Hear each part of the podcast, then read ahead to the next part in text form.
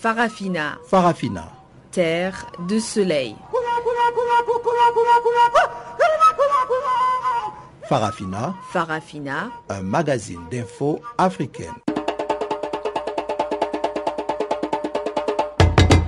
Présentation Guillaume Cabissoso. Bonjour à toutes et à tous, bienvenue sur Canal Afrique, la voix de la Renaissance africaine qui émet de Johannesburg en Afrique du Sud. Tumelo Mokoena est à la mise en nom de cette édition de Farafina, dont voici sans plus tarder les principaux titres. Deuxième journée de deuil national au Burkina Faso, alors que l'identification des victimes de l'attentat de l'hôtel Splendide se poursuit. En République démocratique du Congo, réaction en sens divers après la désignation d'Eden Kodio par l'Union africaine pour mener des consultations prélude à la tenue d'un dialogue. Au Sénégal, publication d'un projet de loi constitutionnelle qui limite à 5 ans la durée du mandat présidentiel. Voilà donc pour les grands titres de ces magazines des actualités qui seront développés tout à l'heure. Place à présent au bulletin des actualités qui va nous être présenté par Jacques Kouakou. Bonjour.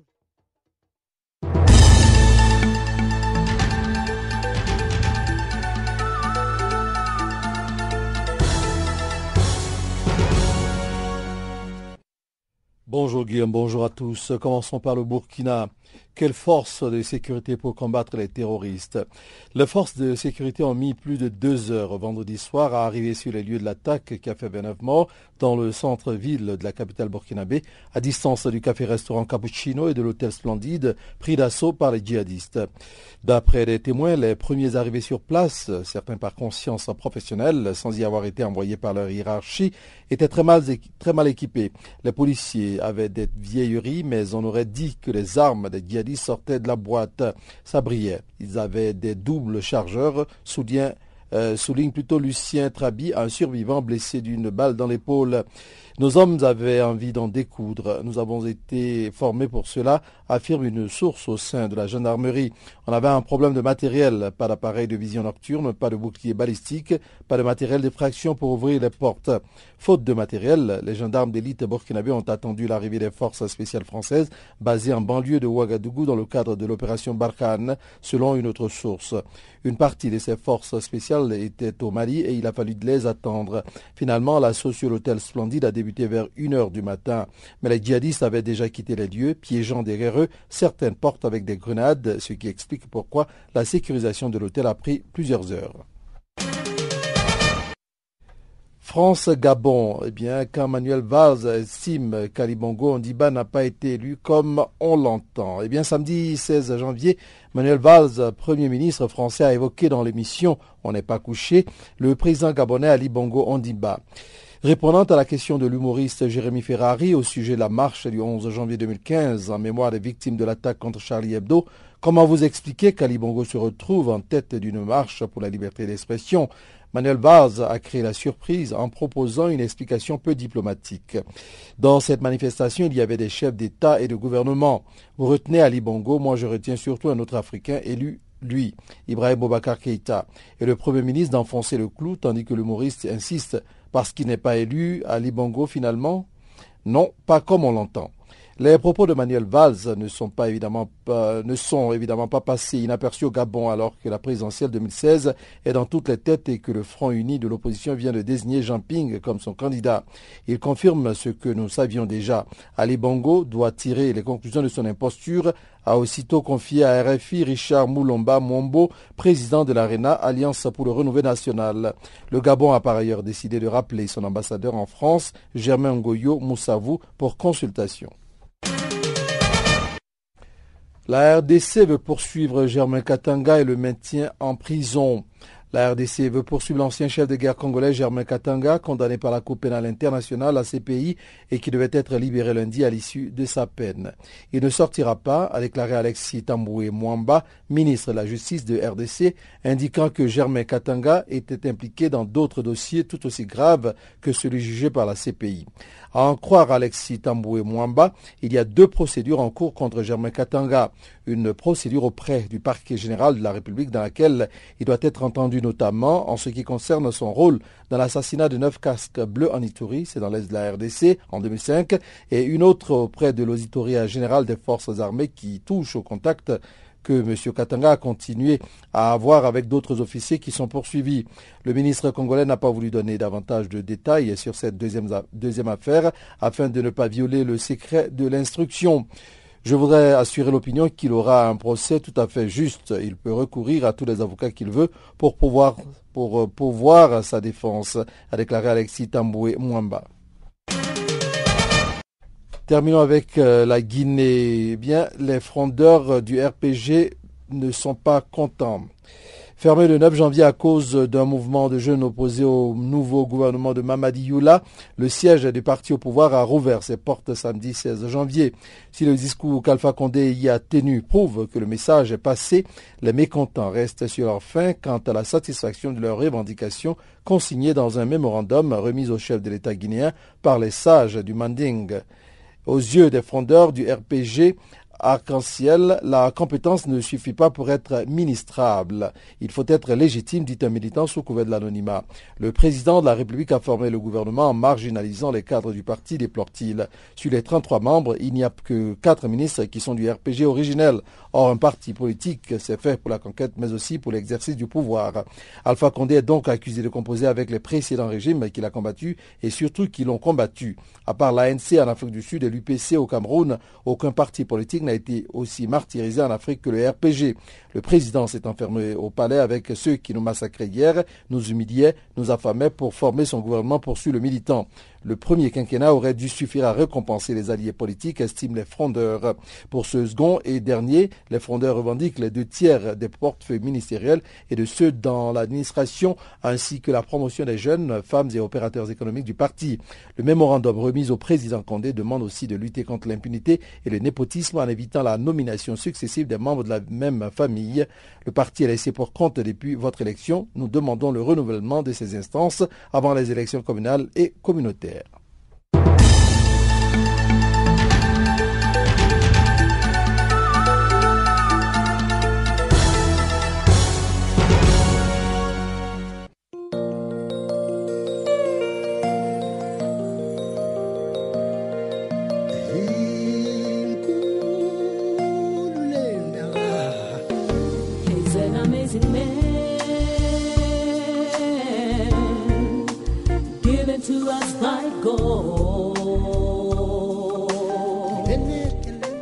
Channel Africa, la voix de la renaissance africaine.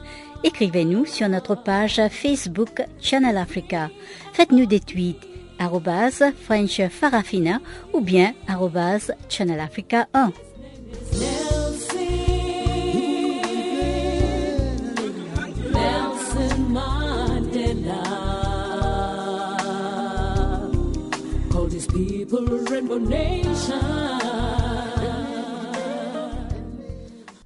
Une fois de plus, bonjour à tous. Nous ouvrons ce magazine par le Burkina Faso qui a été frappé le 15 janvier dernier par des terroristes en plein cœur de Ouagadougou, la capitale. Le dernier bilan fait état de 26 morts et 150 blessés qui étaient tous logés à l'hôtel 4 étoiles Splendide. L'identification des victimes s'est poursuivie ce lundi pendant que les autorités burkinabées prennent les dispositions sécuritaires nécessaires. Retour sur cette attaque meurtrière avec Jenny Kodo, un observateur qui se trouve sur place à Ouagadougou. Alors, il faut dire que euh, dès le lendemain de cette attaque euh, terroriste euh, à l'hôtel Splendide, sur la plus belle avenue de Ouagadougou, le samedi a été une journée très morose hein, au niveau de la capitale. Beaucoup de commerces ont été fermés. Il faut préciser que le plus grand marché de la capitale, à savoir le marché central de Ouagadougou, et qui se trouve à quelques mètres donc de l'avenue euh, Kwame Kouma est resté fermé toute la journée le samedi. Dimanche également, euh, le marché qui devait s'ouvrir est resté euh, porte euh, close. Et ce lundi matin, la ville est pratiquement, en tout cas, loin de l'avenue Kwame Kouma. L'ambiance est somme, somme toute ordinaire c'est aux alentours donc de l'avenue Kwame Nkrumah que euh, l'on remarque en tout cas une timidité de la circulation, mis à part euh, quelques bateaux qui sont loin donc de la scène du crime et qui essaient d'observer ce qui se passe euh, comme mouvement, donc devant l'hôtel Splendide et, le café Resto Cappuccino. Alors cette attaque a été revendiquée par le groupe euh, Al-Mourabitoun, allié d'Al-Qaïda au Maghreb islamique. Est-ce que quelque part le peuple euh, burkinabé s'attendait à une telle frappe des islamistes? À une telle frappe, euh, je dirais non. C'est vrai que le climat sécuritaire dans la région ouest africaine montre que aucun pays n'est à l'abri d'une attaque terroriste après les événements de, Bamako, euh, presque tout le monde s'attendait à ce que l'un ou l'autre des pays de l'Afrique de l'Ouest euh, soit attaqué par des, par des terroristes, y compris le Burkina Faso et Ouagadougou aussi. Maintenant, euh, la surprise est venue du fait que cette attaque s'est produite en plein cœur, donc la capitale Ouagadougou, et à, dans un hôtel, l'un des plus fréquentés donc de, de, la capitale. Et cela fait euh, une surprise de la part des, des, autorités euh, burkinabées et même euh, la population qui est surprise que l'attaque ait lieu avec une telle ampleur. Ça surpris euh, pas mal de. Alors on sait que la menace terroriste est, est, répandue un peu partout en Afrique et que à ce jour, il est bien difficile de pouvoir lutter contre cette menace terroriste.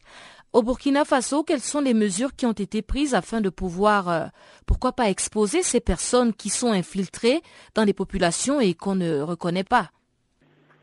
Oui, vous dites qu'on ne les reconnaît peut-être pas parce que le Burkina, dans la population, il y a aussi des groupes euh, ethniques qui sont euh, semblables à ces, à ces terroristes. Je veux parler des personnes souvent de, de, peau blanche, un peu un peu peu le Burkina euh, comporte donc des ethnies de ce genre. Donc c'est difficile de faire euh, le distinguo entre euh, ces populations, disons, burkinabé et donc les terroristes qui pourraient s'infiltrer au sein de la population.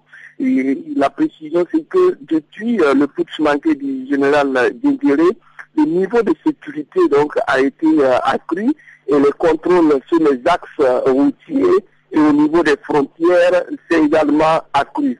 Mais euh, il faut savoir que euh, les terroristes sont difficiles à, à, cerner malgré les dispositions qui pourraient être qui pourraient être prises.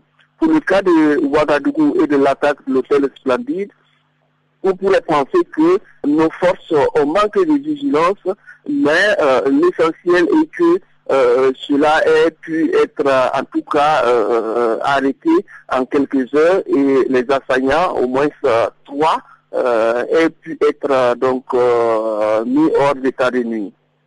Alors certains sur les médias sociaux ont pris cette opportunité pour lancer un appel au retour du régiment spécial présidentiel. Est-ce que vous pensez que c'est une nécessité pour ce régiment de revenir à cause de cette attaque terroriste?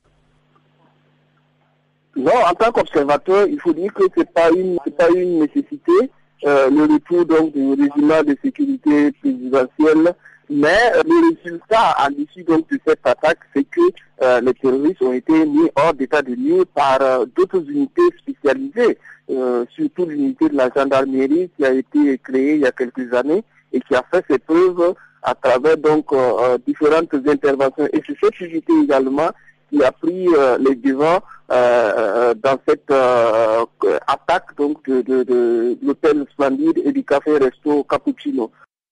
C'est l'inquiétude à Niamey au Niger après les attaques terroristes de Ouagadougou. La ville est en effet située à un peu plus de 500 km de la capitale burkinabé et beaucoup craignent qu'elle ne soit la prochaine cible des djihadistes. Notre correspondant Abdul Razak Idrissa a promené son micro dans les rues de Niamey. Suivons son reportage. Les citoyens nigériens de la capitale étaient déjà inquiets. Niamey reste en effet pratiquement la seule capitale des pays où sévit la secte Boko Haram à ne pas être attaquée. Et lorsque les djihadistes attaquent Bamako puis Ouaga, distance seulement de 600 km de Niamey, l'inquiétude devient beaucoup plus grande. Cela peut nous inquiéter à plus d'un titre dans la mesure où, euh, après Bamako, Burkina, c'est des attaques en tout cas différentes de celles que le Niger subit. Parce que là, c'est des hôtels, c'est des places publiques, c'est des lieux euh, dans lesquels, c'est-à-dire euh, certaines personnes de différentes nationalités se croisent, surtout des nationalités occidentales. Et donc nous pensons que s'il y a ce genre de place, s'il y a ce genre d'hôtel, les autorités doivent prendre toutes les dispositions, en tout cas pour euh, sécuriser ces différents lieux. Il y a de quoi s'inquiéter du moment où nous avons eu à constater du côté de la logistique attribuée à nos FDS. Vraiment, c'est encore peu. Si euh, toutefois l'État peut augmenter le budget afin de leur euh, vraiment acquérir certaines et quitte afin qu'ils puissent mieux, comment mieux sécuriser notre pays. Les responsables des établissements hôteliers sont aussi inquiets Madougou Ibrahim est le secrétaire général de l'Association nigérienne des professionnels de l'hôtellerie et du tourisme.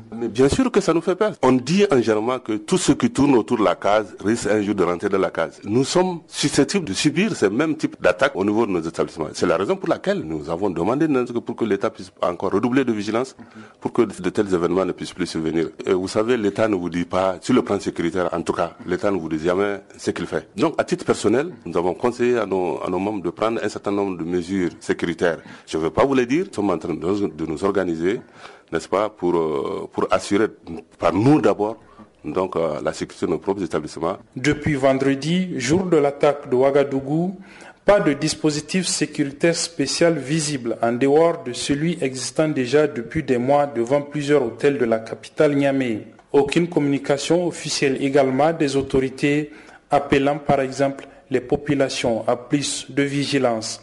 Abdullah Razak Idrissa à Niamey pour Channel Africa.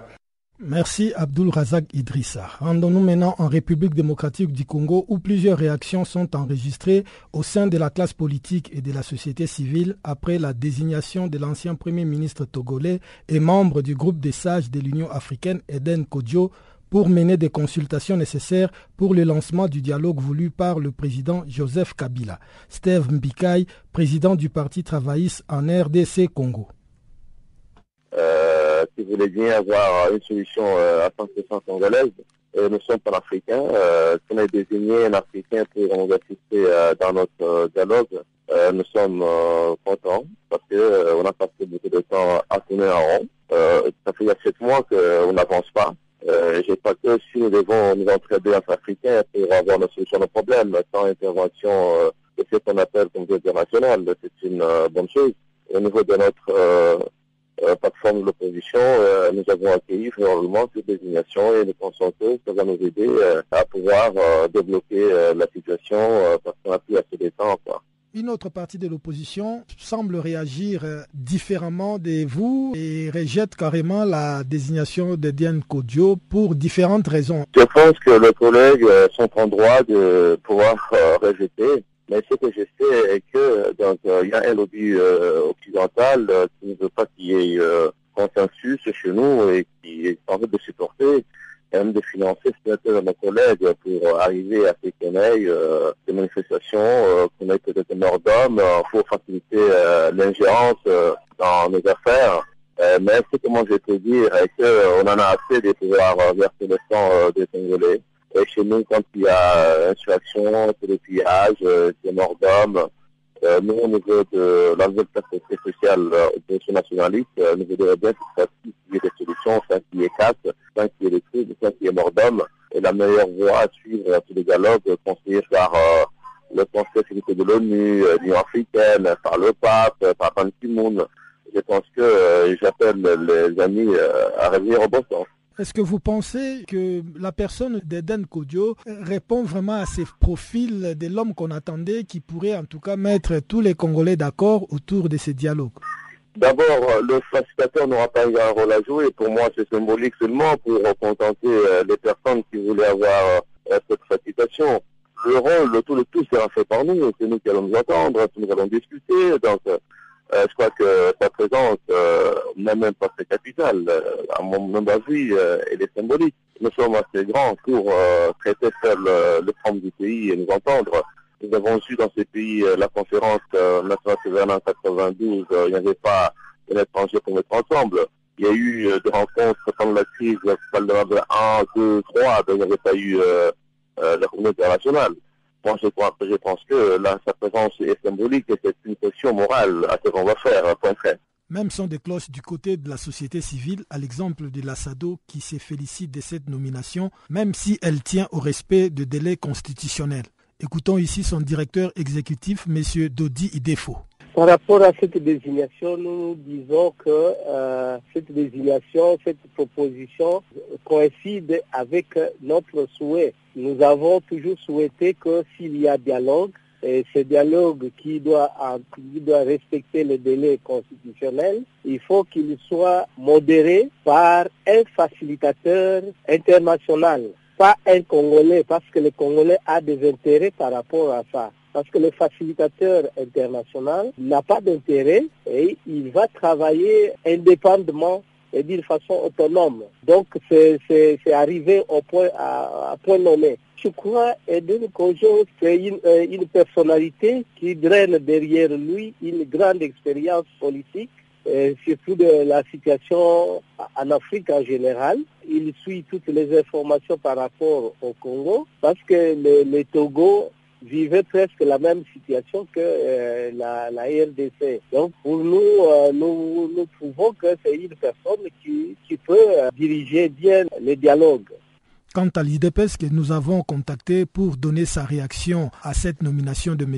Eden Koudio comme euh, médiateur de l'Union africaine, sa position ne peut être donnée que par son président national, l'opposant historique Étienne Tshisekedi, suivant son secrétaire général adjoint en charge de questions administratives et financières, M.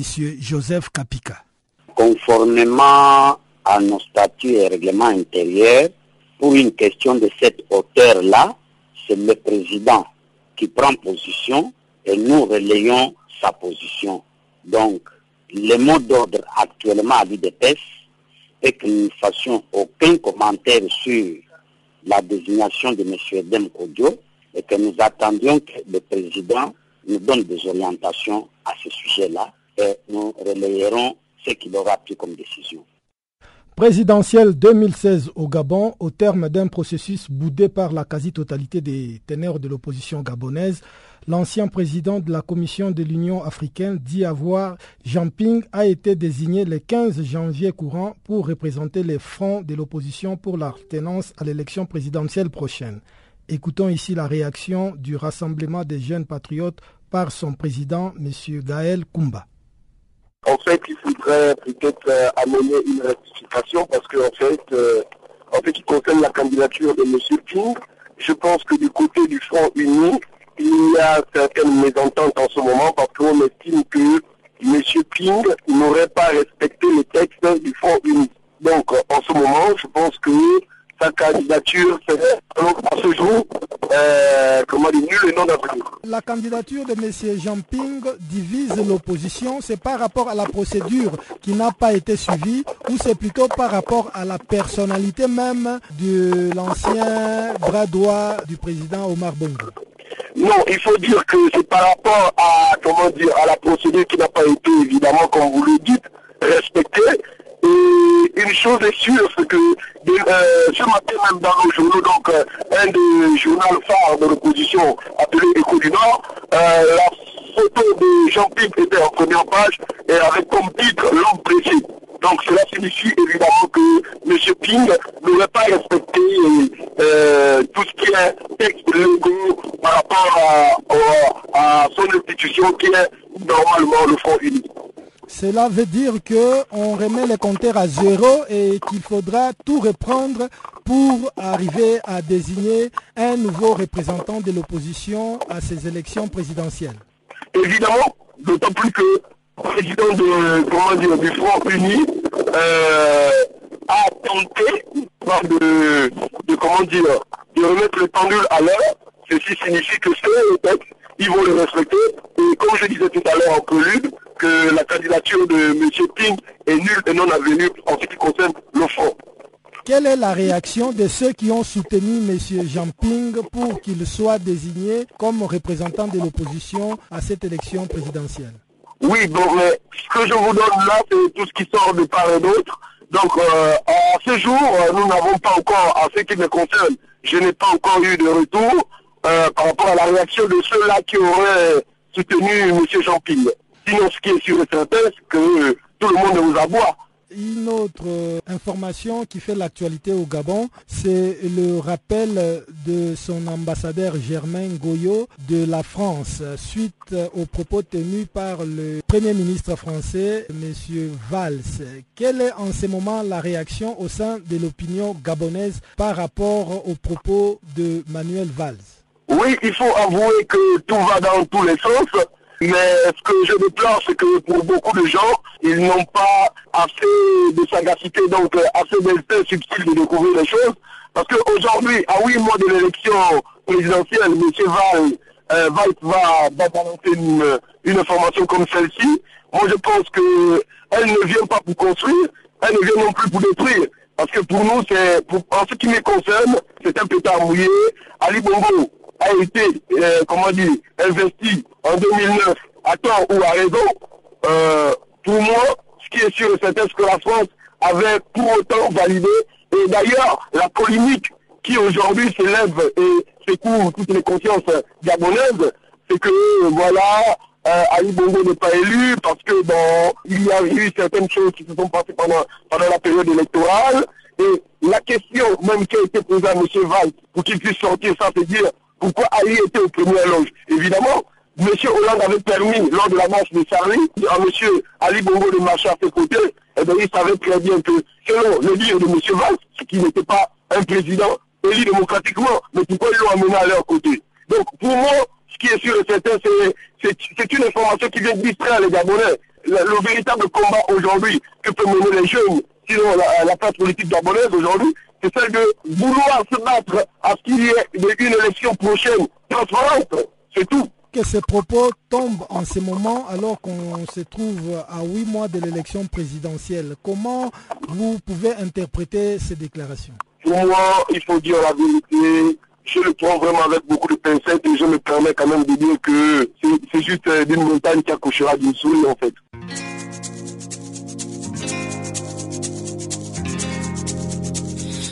Vous écoutez Farafina, un programme en français sur Canal Afrique émettant de Johannesburg. Pour vos réactions à nos émissions, écrivez-nous soit à l'adresse électronique suivante farafina.channelafrica en un seul ou envoyez-nous un SMS au numéro qui suit 00 27 833 81 56 59.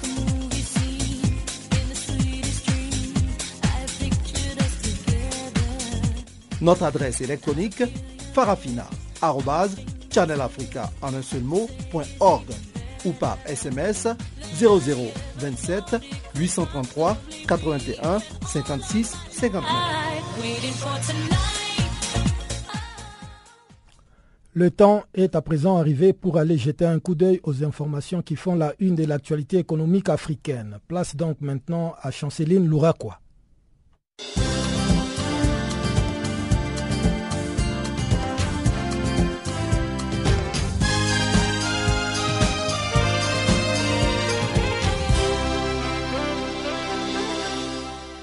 Chers amis auditeurs de Channel Africa, bonjour. Notre bulletin économique commence avec le marché du café qui devrait s'améliorer en 2016 parce qu'il a connu le pire en 2015.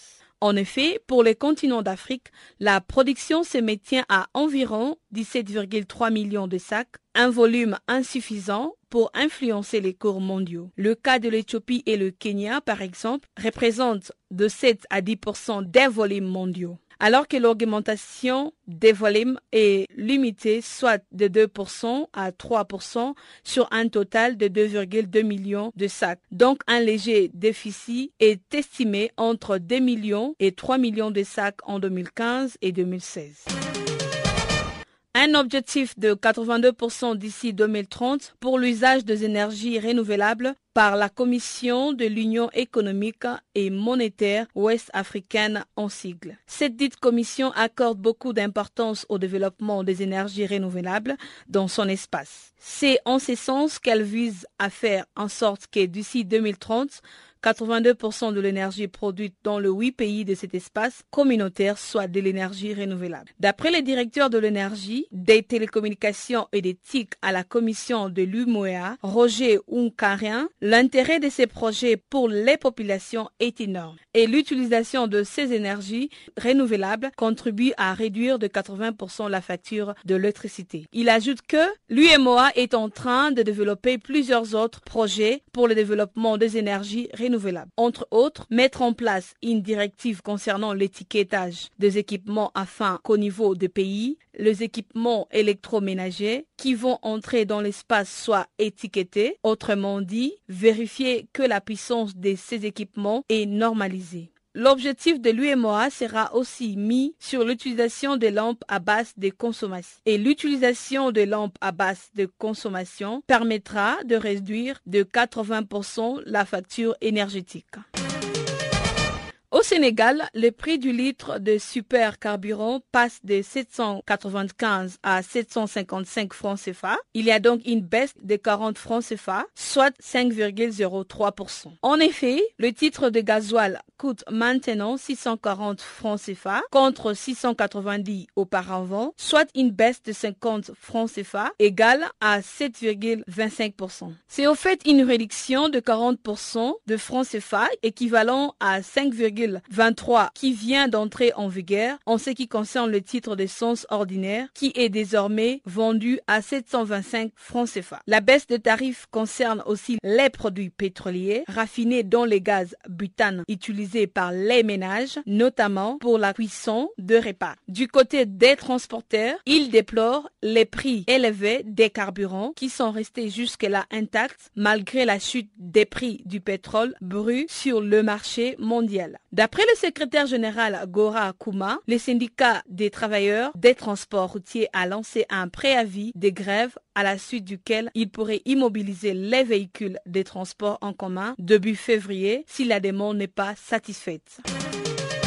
Les Maroc L'Égypte et l'Afrique du Sud continuent de s'étayer en ce qui concerne des entrées touristiques qui varient auprès de 10 millions de visiteurs par an. C'est un constat fait des dernières données consolidées de la troisième édition d'un rapport annuel de la Banque africaine de développement sur le tourisme en Afrique. En 2014, 65,3 millions de touristes, soit 200 000 de plus qu'en 2013. L'exemple de la Tunisie, 6,07 millions en 2014 et le Zimbabwe 1,88 millions. Selon des données arrêtées en juin 2015, le total des 54 pays africains s'établissait environ 65,1 millions de visiteurs chaque année. D'après les rapports de la BAD, l'Algérie figurait au cinquième rang des pays africains le plus visités, avec 2,73 millions, 2,63 millions et 2,4 millions de touristes en 2011, 2012, 2014 et 2015. Seuls 5,8% du total des touristes recensés en 2014, soit 1,13 milliard en hausse de 4,3% sur un an, vont en Afrique et les continents ne comptent que 3,5% du marché mondial, soit 1245 milliards de dollars.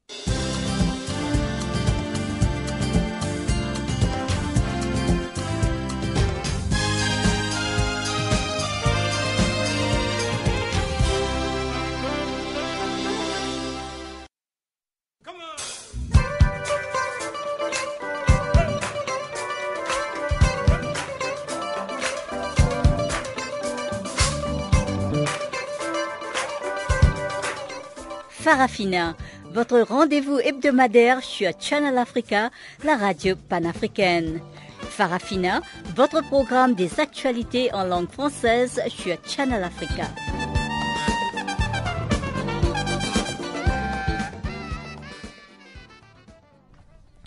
La deuxième partie de ce magazine nous amène au Sénégal avec le président Macky Sall qui a publié ce lundi son projet de loi constitutionnelle intitulé Consolidation de la démocratie. Ce projet de loi amende l'article 27 sur la durée du mandat présidentiel. Actuellement de 7 ans au Sénégal, il sera désormais de 5 ans si ce projet de loi est adopté. Mamadou Diop Dekwa, coordonnateur de l'opposition sénégalaise, parle d'événements sans précédent au Sénégal.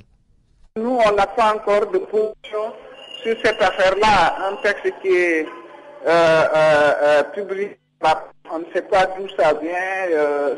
Il n'y a rien du tout, il n'y a pas de signature, il n'y a, rien, rien, rien du tout derrière. Nous, on ne sait pas ce que c'est pour l'instant. Donc, ce n'est pas officiellement un projet de loi qui a été soumis à, l'Assemblée Du tout. Du tout. Alors, est-ce que c'est un ballon de sonde pour ensuite dire ah c'était pas le projet ou bien. Bon franchement voilà. On, ne peut pas encore pour l'instant. Nous prononcer là-dessus. C'est sans précédent hein, madame dans l'histoire du Sénégal et peut-être des autres démocraties quoi. Voilà un pays euh, qui vote depuis le 19e siècle mais qui ne sait pas quelles sont ses prochaines, à quelle date les prochaines élections présidentielles, qui ne sait pas sur la base de quelle constitution il va travailler, qui ne sait pas, on ne sait rien. Alors. Est-ce que déjà auparavant, il y a eu des discussions dans ce, dans ce sens, peut-être entre les groupes parlementaires, peut-être pas de façon officielle, mais au moins que déjà cette idée était rien, rien, rien du tout. Aucune concertation. Aucune le, le, président, il a quelqu'un qui a été, qui est professeur de droit constitutionnel, qui n'a jamais été dans, à l'intérieur de l'État, qui ne sait pas comment les choses marchent. Et puis voilà, apparemment, à deux, ils pensent qu'ils peuvent tailler la Constitution aux mesures du président Sall et puis faire avaler ça au peuple sénégalais. C'est une grosse erreur. Hein? Euh, voilà. Et nous, pour l'instant, euh, on pas une constitution traditionnellement en Afrique, elle fait l'objet quand même de large consensus parce que c'est une démarche inclusive, les gens se concertent, les gens discutent, etc. Voilà, donc euh, ce n'est pas le cas, on verra. Toujours en réaction à ces projets de loi constitutionnels au Sénégal, Tchèque Sidia, secrétaire général de la Ligue des masses, une formation politique de l'opposition, pense que le Sénégal va vers un blocage constitutionnel. Mais tout le monde est convaincu qu'il ne va pas résoudre parce qu'on l'a vu une espèce de varier et de valser. tout le monde, tout le monde l'a constaté, une espèce de varier et de valser. Et vous savez que nous, le Sénégalais, c'est quelqu'un qui tient à sa parole. Le Sénégalais, c'est quelqu'un de fiable. Il n'aime pas les personnes qui varient ou qui valent, etc. Il n'est pas comme ça. Moi, je ne sais pas un seul, je ne vois pas un seul sujet où Macky Sall n'a pas varié. Lorsqu'il avait promis de réduire le mandat, moi, je les ai dit qu'il ne va pas le réduire. Comment il va le réduire? Moi-même, il vous dit, en tant que secrétaire général de parti, j'ai consulté 10 professeurs, même une quinzaine d'ailleurs, pour ne pas me tromper.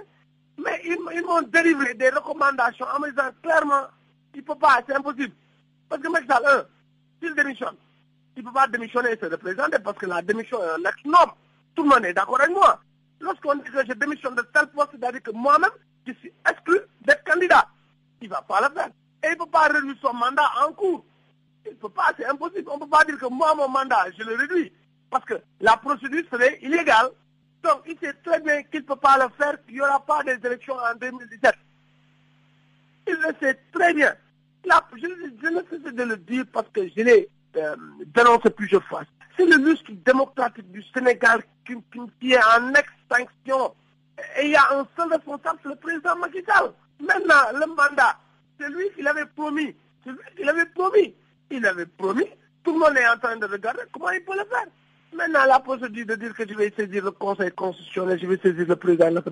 Je dis que les avis de ces deux institutions-là ne, sont pas liés au président de la République. Il doit cesser de berner les Sénégalais de prendre les Sénégalais pour des idiots. Les Sénégalais réfléchissent. C'est des gens, c'est des professeurs de droit public. Ce sera très difficile de sa part de tenir un référendum. Ce sera très difficile de sa part de réduire son mandat. Et là, on va vers un blocage institutionnel constitutionnel du Sénégal. Il faut noter que la réduction du mandat du président à cinq ans s'appliquera à l'actuel mandat. Ces projets de loi stipulent aussi que nul ne peut exercer plus de deux mandats consécutifs. Le nouveau projet de loi précise en outre que tout candidat à la présidence de la République devra exclusivement être de nationalité sénégalaise, jouir de ses droits civils et politiques, être âgé de 35 ans au moins et de 75 ans les jours du scrutin. En Guinée, L'assassinat d'un commerçant a provoqué des vives tensions à Cancan où des milliers de personnes ont investi les rues pour protester contre l'insécurité. Notre confrère Amadou Kende Sadialo nous fait le bilan de cette journée chaude à Cancan. Il faut dire que cette manifestation a eu lieu dans la ville de Cancan qui est située à, de, à plus de 700 km à près de 700 km de la capitale Conakry. C'est un commerçant qui est très connu dans la localité qui a été assassiné dans la nuit du samedi à dimanche. Il s'appelle euh, Mamoudou Kondé. Donc, euh, vu, cette, euh, vu cet assassinat, les jeunes, les citoyens de cette ville, d'où est originaire d'ailleurs la première dame, Madame Kondé, se sont révoltés parce qu'ils estiment qu'il y a une certaine, un certain laxisme au niveau de la justice qui relâche des grands bandits à des, bandits qui tuent les saisies citoyens. Donc, c'est suite à cela qu'il y a eu cette révolte je pense qu'il y a eu de violence et beaucoup pour maîtriser cette situation. Ce n'était pas facile parce que toutes les activités étaient au ralenti. Le grand marché a fermé. Mais avec euh, les sensibilisations au cours de la journée, euh, il, y a, il y, a, une accalmie qui est revenue dans l'après-midi. Quel est le bilan que les autorités avancent par rapport à cette manifestation du week-end?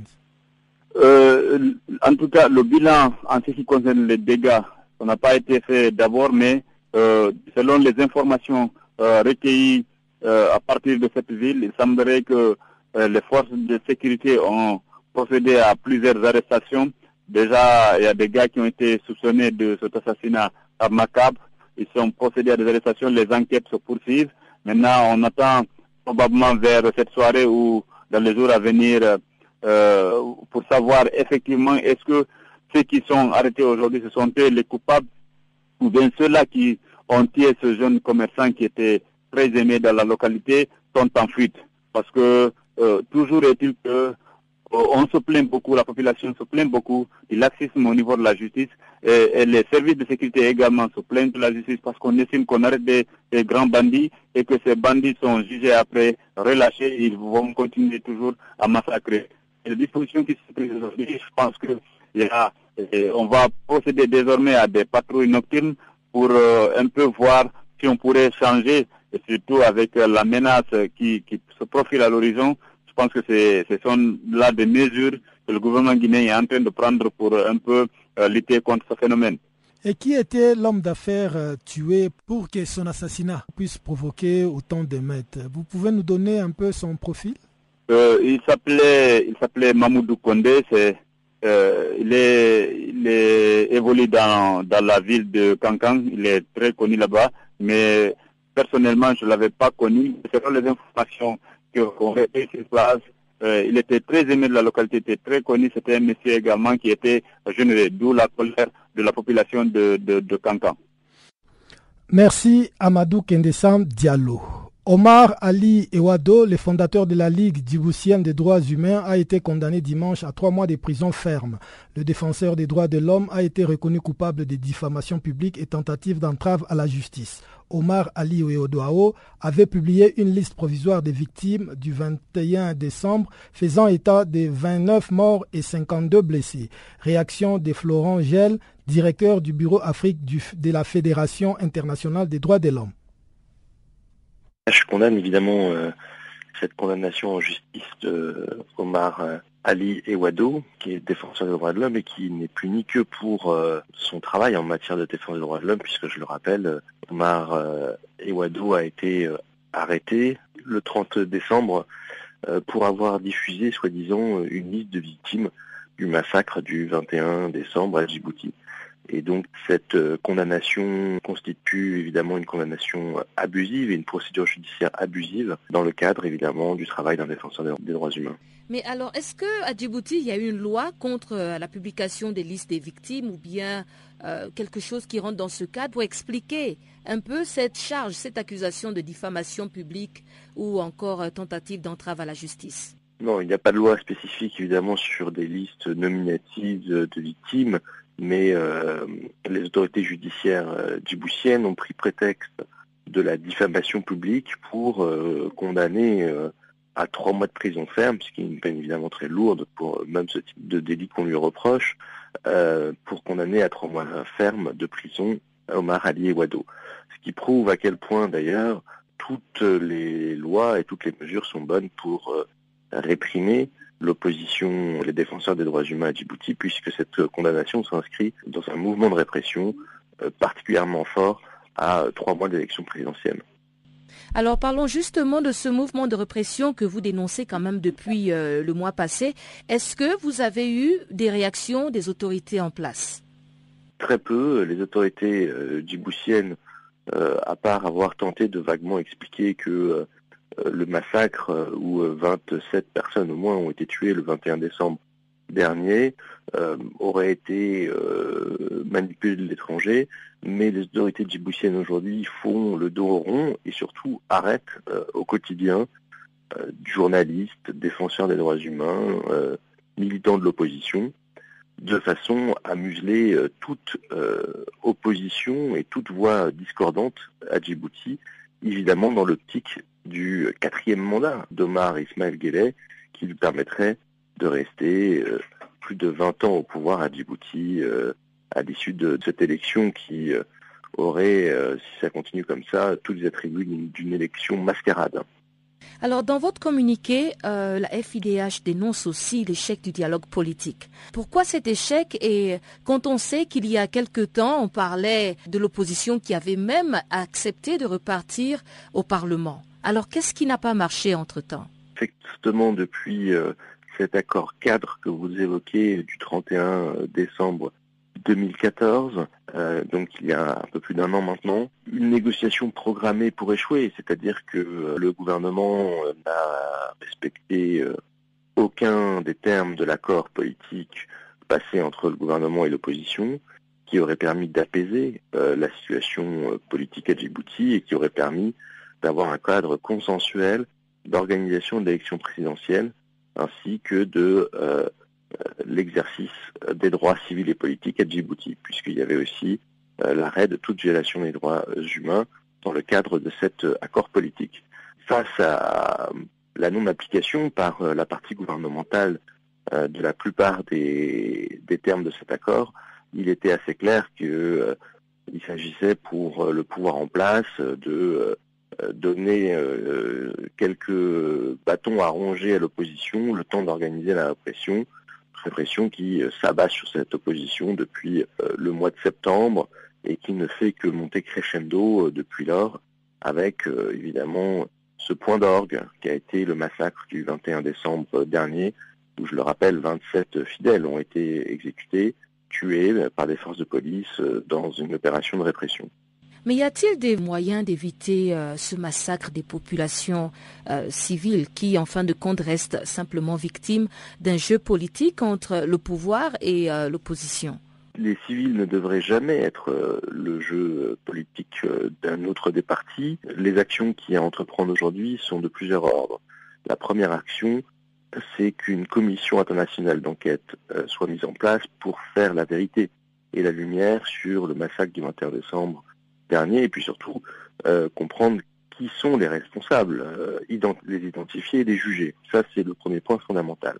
Le deuxième point fondamental, c'est évidemment euh, l'élection, des élections et de l'organisation présidentielle, de sorte que l'opposition puisse participer à cette élection présidentielle.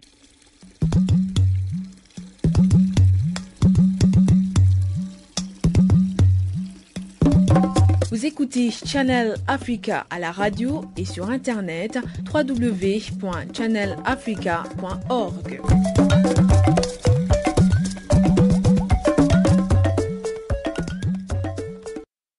Retrouvons une fois de plus Chanceline Louraquois qui va nous présenter la page des sports de ces magazines des actualités.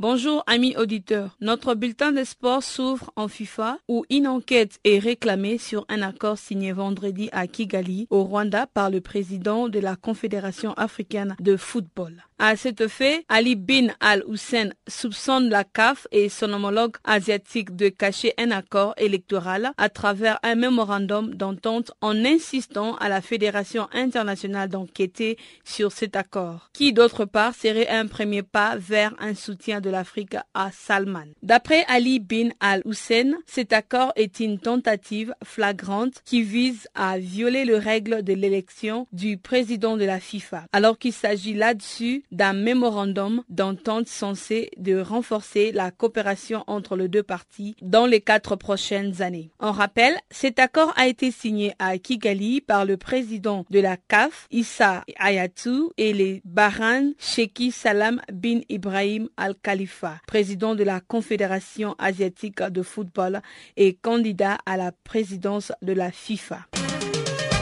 Le tout-puissant Mazembe a de nouveau un entraîneur. Il répond au nom de Hubert Veloud, âgé de 56 ans. Il est l'ancien sélectionneur du Togo et remplace Patrice Carteron, parti en décembre. En effet, Hubert Veloud s'engage pour un an. En Algérie, il a toujours été élu meilleur entraîneur de la Ligue 1, d'où il a pu réaliser ses meilleures performances d'entraîneur, puisqu'il a remporté le titre national à deux reprises. En 2013, avec les Sétif et en 2014 avec l'UCM Alger. Toujours en République démocratique du Congo, les équipes du pays et du Cameroun se sont imposées dans le groupe C du championnat d'Afrique de Nations Cannes 2016 au Rwanda. Les Congolais ont balayé les Éthiopiens 3 buts à 0, tandis que les Camerounais ont battu les Angolais 1 but à 0. Et le prochain match est prévu le 21 janvier. Les Congolais défieront les Angolais ainsi les Camerounais vont jouer contre les Éthiopiens. Le Tunisien son favori du Cannes 2016, même s'il faudra réussir un bon premier tour dans le groupe C face à la Guinée, puis le Nigeria et le Niger. C'est ce que dit Atem Missaoui, le dirigeant de l'équipe durant les championnats d'Afrique des Nations au Rwanda, qui ont débuté le 16 janvier et se poursuit jusqu'au 7 février. Il ajoute que le Cannes est un objectif important pour des équipes d'Afrique noire. Ça peut leur permettre de partir de leur pays, comme par exemple leur nationale A, en général, elle est composée presque exclusivement des expatriés. Alors le Cannes, c'est une chance pour leurs joueurs locaux de montrer ce qu'ils savent faire. C'est aussi un point positif pour eux. L'Arsenal est le leader de la première ligue. Manchester City a pris la troisième place grâce à son carton 4 buts à 0 contre Crystal Palace. Bousculé à Stock 0 buts à 0, Arsenal a repris à Leicester la tête du classement après la 22e journée. Il se classe premier à la faveur d'une différence de buts 44 à 16 meilleure celle de Leicester 44 à 13. Manchester City a provisoirement rejoint Leicester et Arsenal en tête de la Première Ligue après sa large victoire sur Crystal Palace 4 buts à 0 samedi pour la 22e journée. Grâce à Delve 22e, Arguero 41e et 68e, Silva 84e, le Citizen compte désormais 43 points autant que Leicester 13 qui se déplace à Aston Villa. Au Nigeria, Obafemi Martin est disposé à revenir en Premier Ligue, les championnats d'élite anglais. Martin affirme avoir rejeté une récente offre d'Aston Villa. Il dit, je cite, J'aime les championnats anglais et puis, puisqu'il s'agit de football, je ne sais pas ce qui va se passer demain. Fin de citation. Il a signé 43 buts en 84 matchs pour le Seattle Sounder aux États-Unis depuis son arrivée en MLS, l'élite du football nord-américain en 2013. Ces récentes performances ont valu un rappel chez le Super Eagle, l'équipe nationale senior du Nigeria, après deux ans d'absence. L'attaquant ivoirien de Bournemouth, Max Gradel, espère se remettre de sa blessure et être sur pied avant la fin de la saison. Il a déclaré à BBC, je cite, Les football, c'est ma vie. Je suis impatient de retourner jouer, mais je sais que ça peut être dangereux de se précipiter. Espérons que je peux apporter une contribution avant la fin de la saison pour nous maintenir dans le peloton de tête. Fin de